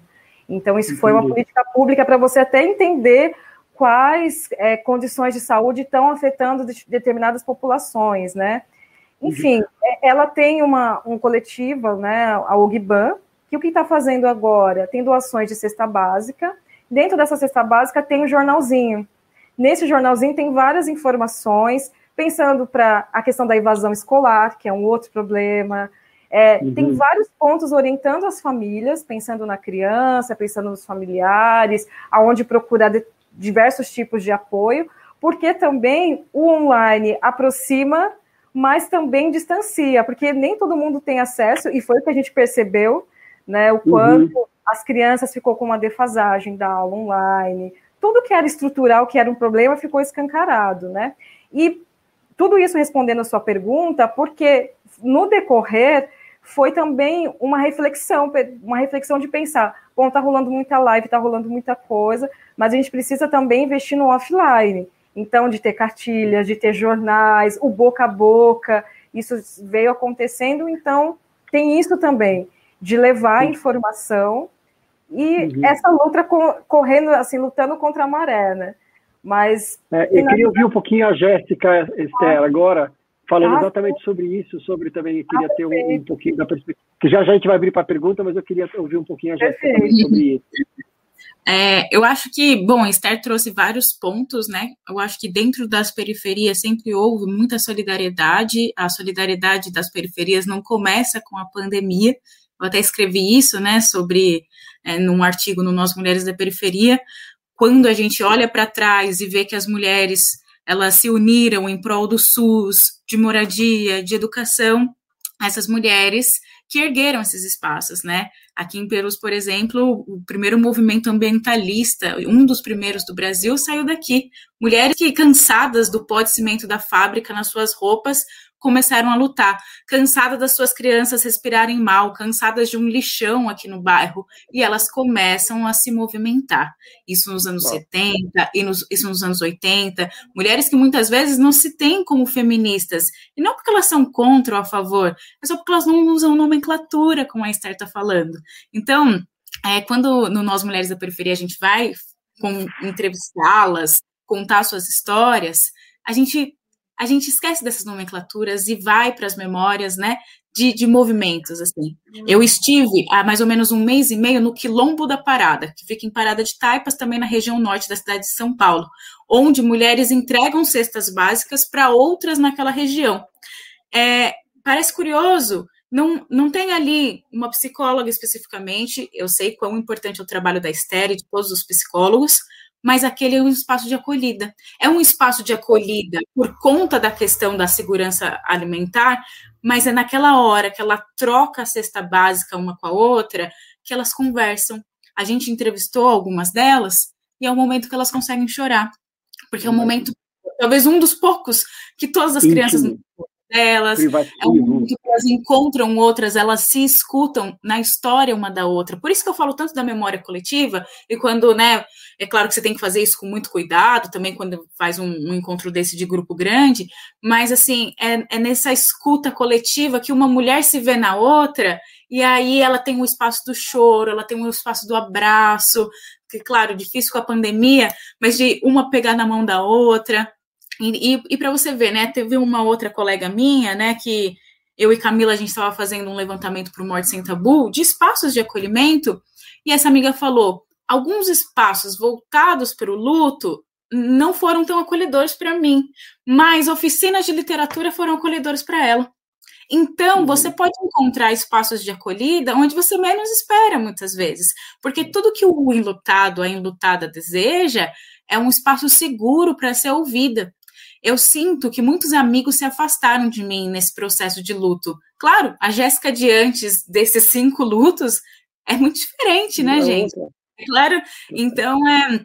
Mas eu sinto também que eu me apeguei àqueles espaços de segurança e que não me ouviam só porque eles estavam obrigados a me ouvir ou diziam vai, vai ficar tudo bem, Jéssica, vai ficar tudo bem. Assim, eu tô continuando a viver, mas eu quero contar essa história, e às vezes, muitas vezes mais, em diferentes formas, né? Então, eu acho que ser um espaço seguro, a conversa de portão que a gente faz nas Mulheres da Periferia, tem um pouco, né? A gente replica essa conversa. E eu vejo isso aqui na minha rua, Tom, quando a gente teve muitas mortes na minha rua nesse último ano e meio, seja por conta da Covid, pessoas mais velhas que adoeceram e acabaram falecendo. E aí a nossa conversa aqui é no portão, tanto por conta da pandemia, é. às vezes entre muros, né? A gente conversa. E eu vejo uma solidariedade, assim, de saber, olha, uh, eu estou sozinha aqui na minha casa, mas tem um vizinho ali que se eu der um grito vai vir aqui. Então tem essa questão da vizinhança, não só no movimento organizado. Você tem uma relação de criação de redes de solidariedade, de apoio, uhum. a partir da sua família, a partir da sua vizinhança nem todo lugar é igual, né? Mas a gente vai vendo é, essas especificidades em, em, várias quebradas, várias favelas. Tanto porque, né, diante da ausência do Estado, da omissão do Estado, a gente precisa acabar se virando um com o outro. Então, é, essa uhum. entrega de cesta básica que eu falei, o MST, que faz uma produção orgânica, né? Então, gente, apoia o MST também, fez essa entrega lá no, no Quilombo da Parada. Ou seja, é, os trabalhadores sem terra, né, o movimento sem terra, movimento quilombola botando comida na mesa da periferia e da favela. Então é o quê? Duas pontas, o campo e a periferia se unindo, inclusive é, porque a gente está falando do luto da pandemia, e o luto da pandemia na periferia encontrou um luto que se dá por conta da insegurança alimentar, da violência estatal, como a gente já falou, é, as várias violências, né? Então, é uma violência também que essa mulher vive né, diariamente, quando ela precisa pegar esse trenzão, três horas para ir, três horas para voltar, muitas vezes. E aí a gente contou essa história, Tom, e eu vou deixar o link aqui. É, é acho que já foi colocado aqui. Isso, a gente fez uma matéria, matéria especial. né? É, a gente fez uma matéria especial para o SESC, né, que foi compartilhada em vários SESC e tal, ouvindo enfermeira, é, é, doméstica, manicure, outra mulher que trabalhava em supermercado, outra que é professora, para a gente entender como que foi, também a gente está falando aqui de luto, mas como que essas mulheres cuidam desses lutos e da sua própria saúde mental, que fica muito difícil, uhum. né? É, a gente fala ali uma série de, de espaços que estão cuidando de luto nas periferias aqui de São Paulo, pelo menos, e aí vocês podem dar uma olhada lá nessa matéria. Mas, por exemplo, as enfermeiras nas periferias ficaram na né, linha de frente, as agentes comunitárias, essas mulheres não pararam de trabalhar. Eu, é, é, e desde o começo, elas saíam aqui, olha, sei que sua mãe passa lá no posto, então já saber quais são as outras doenças que estão tendo. São mulheres que estão perto do luto, assim como sepultadores, né, o pessoal que trabalha né, com o sistema funerário, que estão perto do luto que precisam ser olhadas, né? A gente contou a história de um sepultador no Morte Sem Tabu, diante da pandemia, e ele tinha me dado a entrevista mas aí é, não deu tempo de eu publicar antes dele falecer. E aí foi, foi muito doído para mim, sabe? Como alguém que conta histórias, e essa pessoa que ele lutava pelo direito dos sepultadores, de ter é, o, o, os aparelhos né, de, de, de proteção e é. tal, e não deu tempo. Mas aí o que, que a gente faz, né? Quando a gente está nesse lugar enquanto um jornalista que olha para essa questão realmente de contar essa história de uma maneira cuidadosa. Então, é, é isso, só complementando um pouco o que a Esther já trouxe. Lindo, lindo, lindo. Obrigado, obrigado, Jéssica. É tão importante, né, esse contar das histórias. É, e é bonito de ver é, essa necessidade, né? Que está todo mundo assim, eu preciso, já que eu não tenho nenhuma proteção do Estado, eu não tenho uma liderança, então a gente vai se conectar, a gente vai a, dar mão, literalmente, né? Aí acho que aí na periferia que daí acho que está claramente, né? Essa coisa de que ninguém solta a mão de ninguém, é aí que é real, não é uma frasezinha bonitinha de Instagram, é, é aí que é real, ninguém solta a mão de ninguém, é super bonito. Eu, a gente já está meio caminhando o fim, eu queria ver se alguém tiver perguntas é, por favor, agora é o momento, se quiserem fazer alguma pergunta, também elogios, mas aí para a gente aproveitar é, elas aqui, se tiver alguma curiosidade, alguma coisa que, que, que não tenha ficado tão claro, é, vamos ver se chega alguma coisa.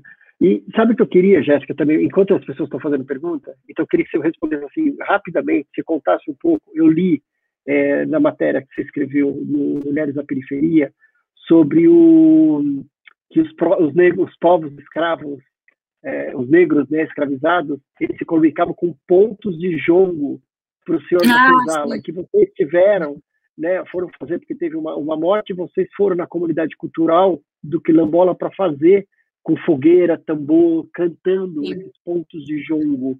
Eu fiquei é... curioso, eu queria imaginar como é que é isso. Eu acho que no meio da pandemia a gente viu, inclusive, é, alguns povos africanos, né, diversos, fazendo outros rituais. E até virou meme, acho que a gente tinha que tratar isso de uma maneira um pouco mais é, séria, porque às vezes tudo vira meme, né? E tudo bem, brasileiro vira meme tudo mesmo. Mas assim, acho que ir a fundo nessas histórias, lembra aqueles, aqueles caras que seguravam o caixão e tal, que tinha uma dança, uma música. E eu acho que a gente traz uma herança, assim, musical e dançante, que muitas vezes na cultura ocidental ela é esquecida. Então, né, é, a gente em 2019 viveu um luto aqui no bairro de Perus também, gente, eu sou bairrista, eu falo muito do meu bairro, que foi do mestre José Soró. O Soró, ele era um, um educador social é, e um mestre assim de movimentos culturais, um articulador. Então, se você conversava com o Soró, ele ia te conectar com todo mundo. Ele é uma pessoa articuladora e assim no Brasil todo, e aí, né, diante da morte dele, até cartas de outros países a gente recebeu também. E diante dessa morte, que foi muito dura para a gente, Sorora era super jovem, 57 anos, e para mim era meu pai da militância. Então, imagina, eu que já vivi esse luto, né, da morte do meu pai, né, é, viveu de outro pai, foi muito difícil. E aí o Soró, é, ele faleceu também de um dia para o outro, assim, do nada. E, e aí a gente se reuniu na comunidade cultural Quilombac, que era onde ele era o gestor cultural. E aí ali a gente fez um, uma fogueira e cantou jongo com tambores, né? A gente usa o tambu para tocar jongo. Jongo é uma dança afro-brasileira de São Paulo, da região sudeste, né? São Paulo, Rio de Janeiro, Minas Gerais. E nos pontos de jongo a gente foi cantando para ele. E aí, quando a gente chegou no cemitério aqui de Perus, os meninos perguntaram para a companheira dele, né? Olha, o que vocês preferem, né? A família dele era evangélica e tal. Daí a mãe dele falou: não, o meu filho amava isso e amava estar com a juventude e tudo que ele queria era festa. Então todo mundo aqui tem que estar em festa. Então durante a madrugada inteira, dentro do cemitério mesmo, a gente cantou os pontos de jongo, dançou os pontos de jongo e ao fim, né, na hora do sepultamento, a gente fez né, um, é, como se fosse um, um, ato dentro do cemitério mesmo, com vários tambores. Foi antes da pandemia, com vários tambores, e para mim, então, foi. É muito difícil ainda falar da morte do Soró, porque tem um distanciamento mesmo que mínimo, que não está dentro da sua casa. Parece que você se permite viver o luto, né? É, é. mais do que é. quando está dentro.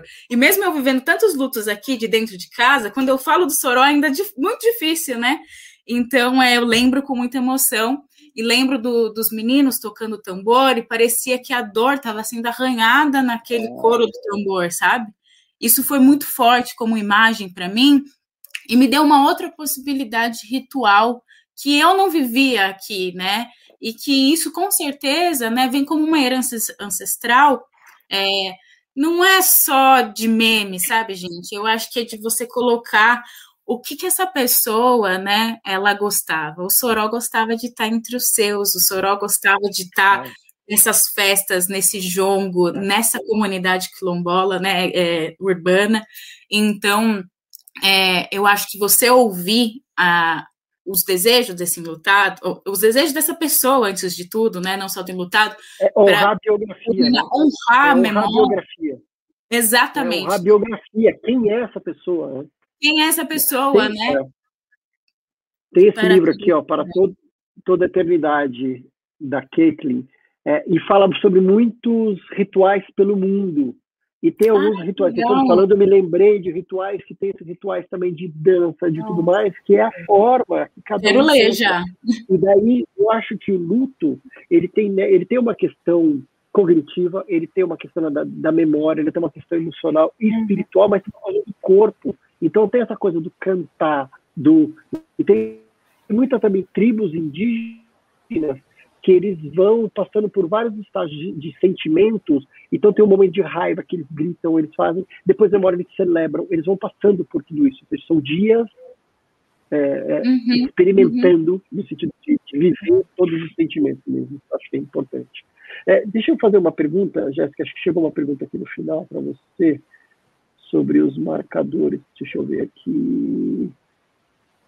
Estava aqui e Ah, tá aqui, ó. Obrigado, Maju.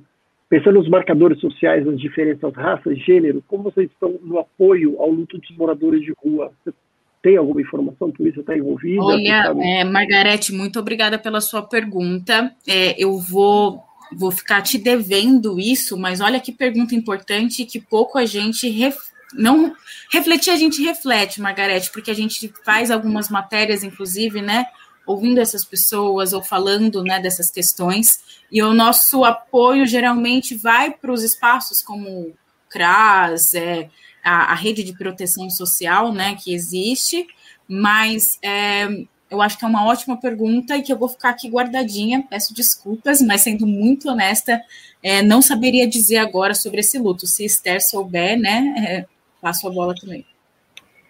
É, acredito que isso chama também, né? Acho que fica até a sugestão para uma outra escuta, né? Para os movimentos, e pensando da, na voz, da importância da voz, né? Dos movimentos organizados, né? De apoio à população em situação de rua, por luta por moradia, é, porque por mais também que a gente consiga responder, é diferente para quem está nessa linha de frente desse trabalho de base, né? Então, é, não posso dizer especificamente, mas acho que fazer um convite para acompanhar né, é, esses movimentos, e eu acho que está tá muito ali, né, no, no, no imediato. Então, as pessoas estão ali mesmo, esses coletivos estão ali lutando, o mínimo, né, por uma. É, é, por máscara, teve toda uma luta para conseguir a vacinação para as pessoas em situação de rua. Enfim, eu acho que nesse contato, quem está ali são diversas escutas, né, para quem faz parte do, dessas organizações de coletivos de apoio às pessoas em situação de rua e que muitas vezes são organizadas por pessoas em situação de rua também, que já estiveram, enfim. Então, é, acredito também, é, não, eu não atuo diretamente, até eu estava olhando é, isso, né? Essa pergunta, né, de, de, de obter recursos, acho que vai nesse Já sentido. aproveita e já responde. É, já é, eu, eu, já ia responder justamente isso, porque é, eu não atuo diretamente é, enquanto psicoterapeuta nesse, em coletivos, né, nessa escuta, né?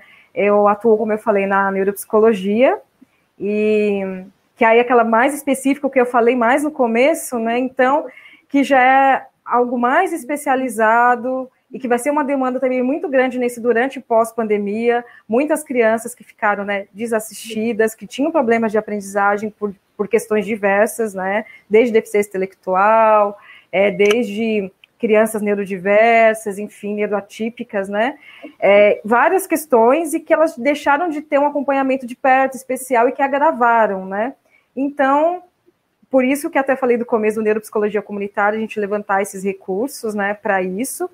Da psicoterapia, eu vou falar do que eu acompanho das colegas e colegas psicólogos que atuam.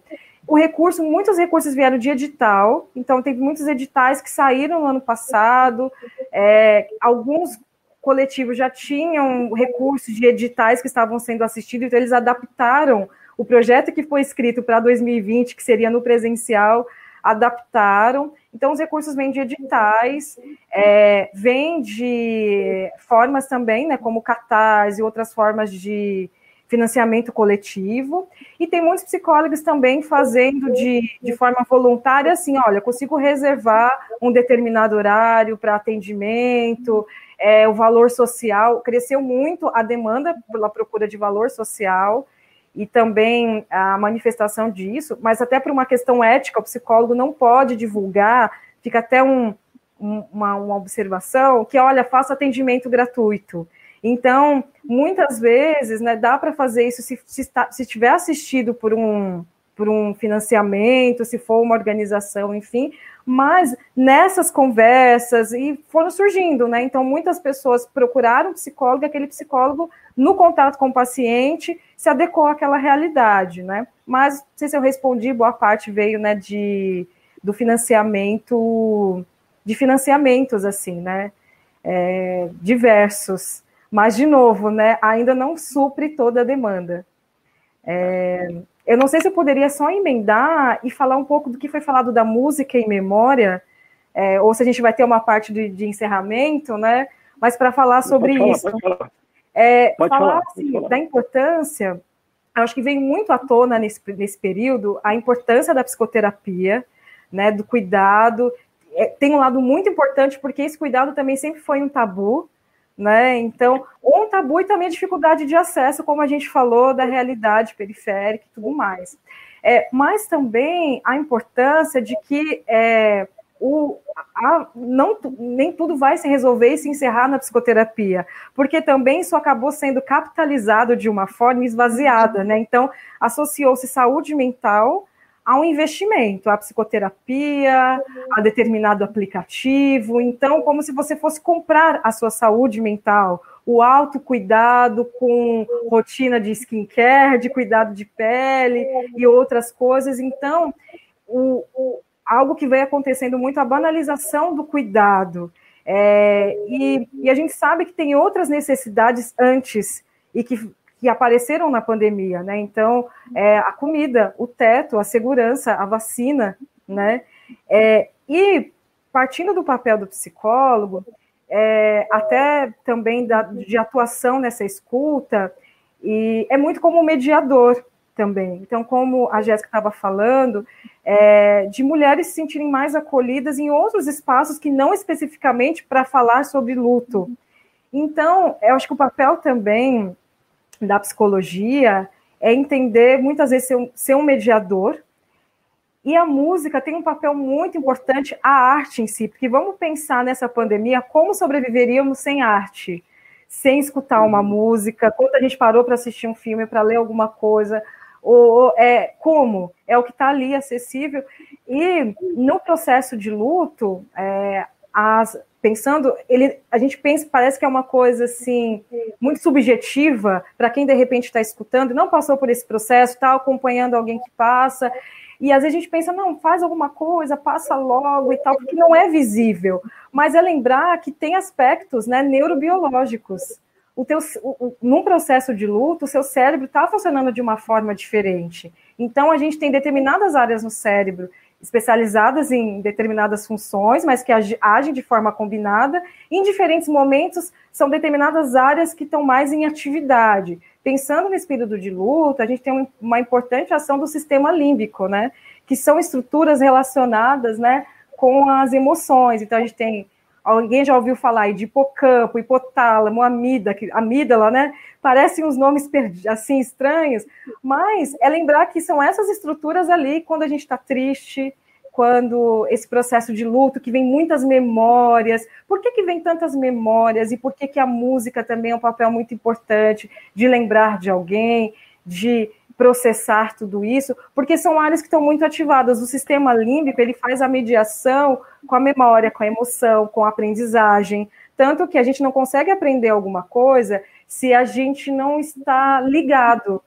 É, vocês aqui que estão ouvindo agora, estão até agora aí, passou de uma hora e tal, talvez nem estão pensando em outras coisas, por quê? Porque tem uma motivação, existe uma ligação emocional para vocês estarem escutando a gente, e a partir disso refletir, surgirem aprendizagens. Então a emoção está muito ligada com a aprendizagem, é, com a atenção, com a motivação, e no processo de luto, como esse sistema límbico está super ativado, e o sistema límbico ele faz a ponte com a memória, a atenção e tudo mais, então por isso que tudo fica muito aflorado né, as memórias, a gente fica mais sensibilizado, e a importância da música, a importância da arte é, para. É, eu acho que muitas vezes para a gente conseguir colocar em palavras, ou nem sempre em palavras, às vezes com, com a manifestação do corpo, da arte, é, a gente elaborar esse luto. Então, o, esse é o papel também do psicólogo. E muitas vezes, até mesmo em psicoterapia, mesmo em psicoterapia, tem o direcionamento também do psicólogo, não para outras coisas, para outros acolhimentos, para estar em comunidade. Então, é, e não só o psicólogo clínico, o psicólogo que está em outras esferas, é, na assistência social, enfim, a gente entender que está além da, psico, da uhum. psicoterapia, da psicologia clínica, né? Então a arte tem um papel fundamental. O, acolh, o acolhimento acima de tudo. Muito bom.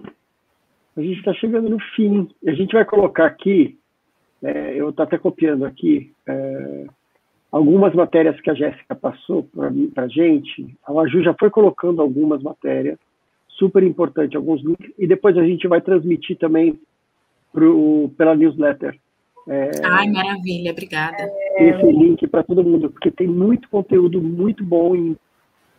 Maravilha. É, Tom, eu só queria fazer uma última observação muito importante. Eu vi uma pergunta que perguntaram sobre como ficou a realidade das pessoas PCDs, né, pessoas com deficiência. Eu só vou deixar para vocês acompanharem Vidas Negras com Deficiência Importam, VNDI. Vou ver se eu consigo o arroba aqui e passo e o Quilombo PCD, porque são dois coletivos muito importantes e acho que, que, que trazem muitas problematizações sobre isso, é bom acompanhar, é, mas de fato também é um grupo que ficou invisibilizado, não foi prioridade para vacinação. É um luto também que já existia, né? Porque já estavam marginalizados, né? De acesso.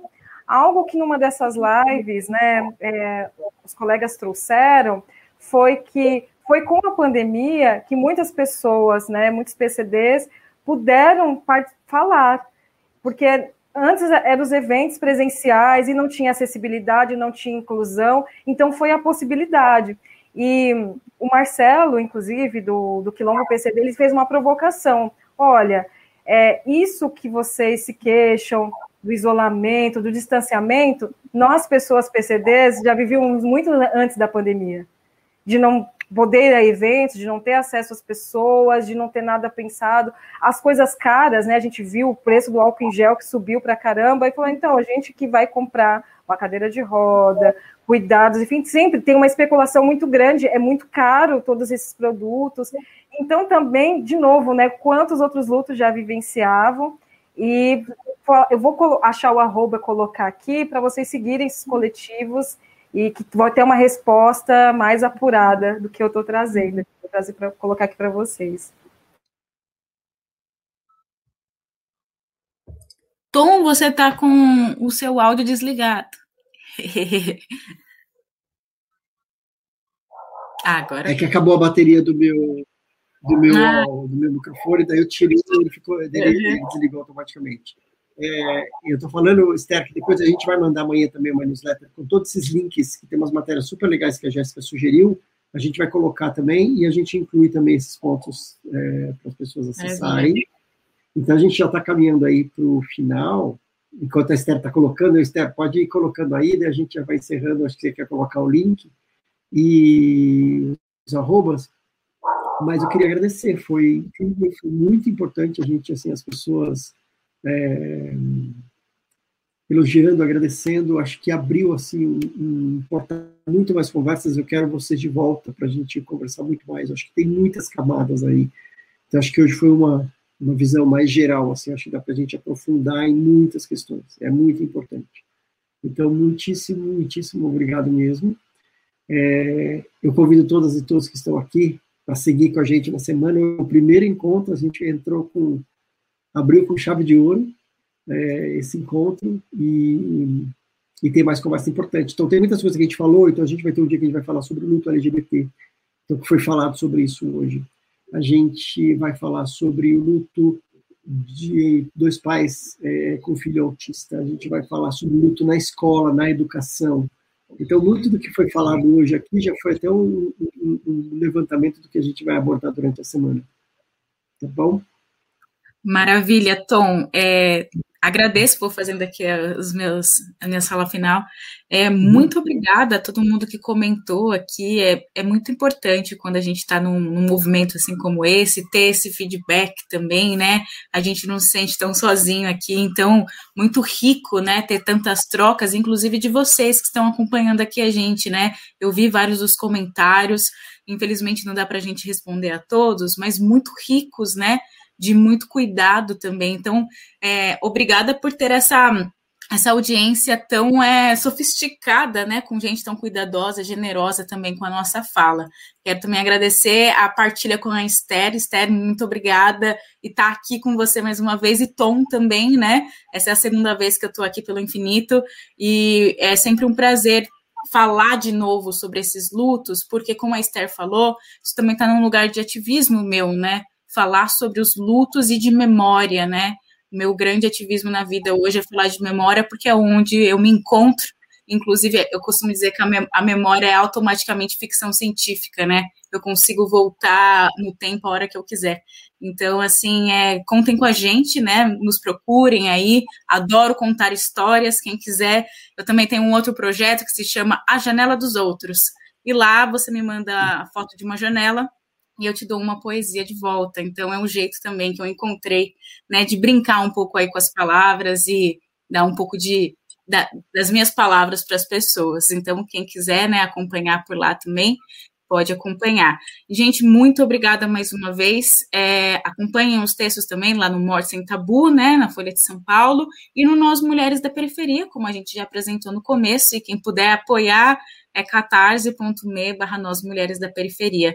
Muito obrigada mesmo. Bom, gratidão imensa. É, também faço minhas as palavras de Jéssica, né? Foi muito acolhedor ver os comentários. É, a gente falando de acolhida, né? Então foi muito, muito acolhedor mesmo, muito feliz. Feliz por esse convite, feliz de estar novamente aqui com a Jéssica. É, o Nós Mulheres pela Periferia é, da Periferia foi tem uma história já que antecede. Então, logo que eu comecei na militância, foi um dos primeiros coletivos que acessei o site, li, já usei muito conteúdo. Então, essa reaproximação, fico muito feliz, feliz de conhecer o infinito, é, de, de ver as discussões que vão ter essa semana. E acho que de mensagem para deixar é o quanto é, são várias coisas que atravessam que a gente, como a gente disse, mas é, é, é, honrar a memória dos que foram, né? Honrar a memória dos que foram e essa e esse honrar a memória vai, vai, vai diferenciar muito da realidade de cada um e cuidados que ficam, né? Porque também, né, para cada pessoa que se vai, é pelo menos aí no mínimo 10 pessoas enlutadas, no mínimo, né? Então a gente cuidados que ficam, sem esquecer daqueles que foram. E então foi um prazer, né, refletir tudo isso com vocês. Meu Instagram, acho que está aparecendo aí na tela, arroba EstherPSI.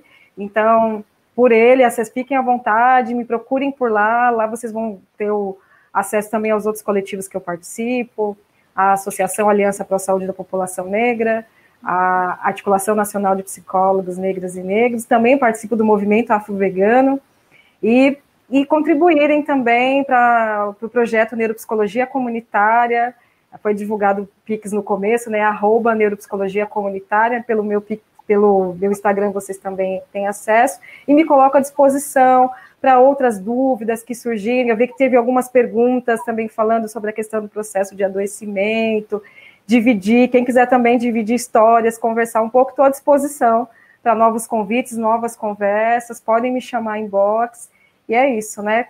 Honrar a memória dos que foram e cuidar de quem fica honrar as memórias de quem foram e as de quem ficam. Muito obrigado, muito obrigado. Foi incrível, foi muito bom. Muito obrigado. Obrigado a todas e todos que participaram. Tem os links aí para fazer as doações dos projetos que são, são super importantes. É, Festival Infinito esse ano. É, quem se inscrever está participando da Semana do Luto, a gente está dando um desconto de 50 reais. Então é só se inscrever e colocar o, o código Promo Festival a Maju para gente. Maju, obrigado pelo apoio. Meninas, Obrigada, Maju. Obrigado, obrigado a todas, todos. Até amanhã, hein? Espero vocês amanhã. Beijo, beijo. Boa noite. Boa noite. Boa noite, gente. E aí me conta, eu não disse que seria importante e necessário? Esse assunto ainda segue reverberando aqui dentro de mim. E ajuda a gente a ajudar mais gente? Se você conhece alguém que pode se beneficiar dessa conversa, convida ela para nos ouvir.